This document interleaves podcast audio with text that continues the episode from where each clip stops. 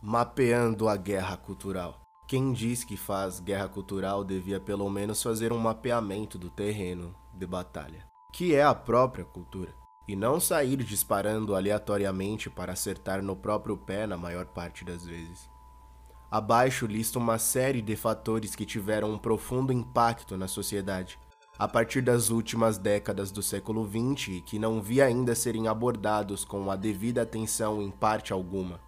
Estar atento para estas coisas é importante, não apenas para quem quer fazer guerra cultural, mas também para qualquer pessoa que queira entender a realidade onde vive. Primeiro, o surgimento dos canais de televisão dedicados a notícias. Pela mera presença constante de canais, em aspas, informativos, sempre em cima dos acontecimentos, as pessoas deixaram gradualmente de se preocupar com as suas vidas, com a realidade em torno, para dedicar a sua atenção aos dramas noticiados, sobre os quais nada podem influenciar em 99,99% ,99 dos casos. Também para isto, contribui o fato de que a mídia inteira passou a estar nas mãos de umas poucas pessoas que uniformizaram as narrativas. Segundo, vigilância contínua.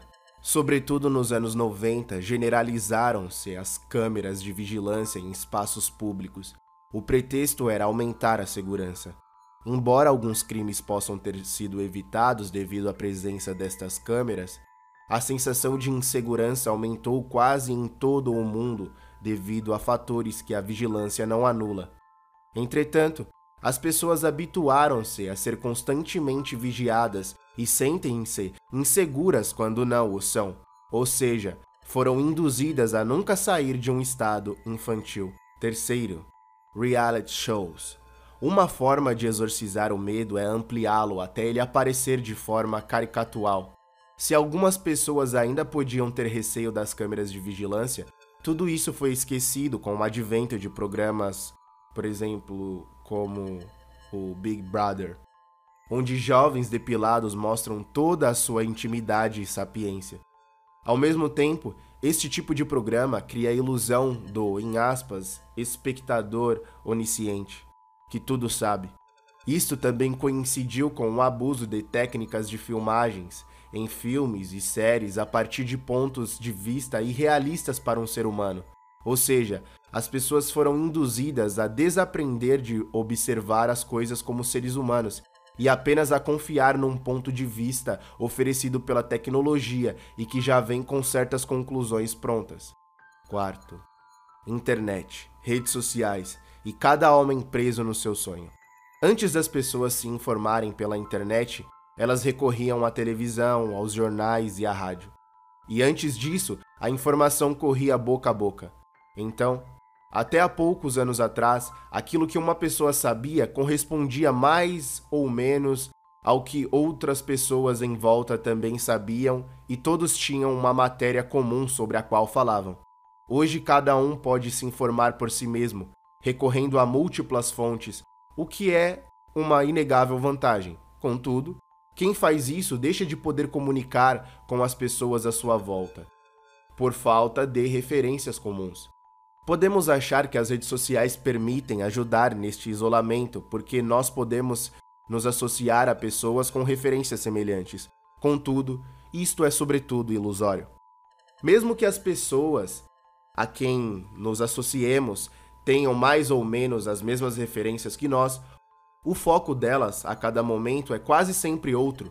Assim, as redes sociais andam sempre a reboque de estímulos que vêm desde fora eleições, notícias de jornal, decisões políticas, etc. E não tiram as pessoas de um estado de impotência. Quinto, preocupações globais. Pensar no estado do mundo ou na humanidade é uma coisa já antiga, mas apenas para uma curta faixa de pessoas. Contudo, potenciada pelos pontos anteriores, bombardeamento constante de informação, aceitação da vigilância contínua ilusão do espectador onisciente, a realidade do internauta isolado, essa preocupação com problemas globais tornou-se comum no cidadão comum. Ele agora fica muito preocupado com aquilo que o presidente dos Estados Unidos faz, ou pior, diz, porque se ele é de direita, pode com a sua palavra fazer com que o planeta saia de sua órbita. Mas se for da esquerda, pode com a sua palavra ressuscitar os mortos e curar as hemorroidas. Por isso, temos que prestar atenção, muita atenção ao que diz o homem da Casa Branca. You are fake news. Sir, Go ahead. can you state categorically that nobody... No, Mr. President-elect, that's not appropriate. Mas tudo tem que já vir filtrado pelos jornalistas, que são os novos sacerdotes. E a dona de casa, o eletricista ou o varredor de rua que não coloque no topo das suas prioridades a separação do lixo para a reciclagem, o aquecimento global, a diminuição do número de abelhas e os, e os plásticos nos oceanos, os gurus da modernidade são bem claros.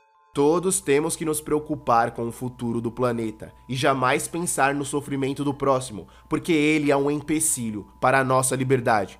Entenderam?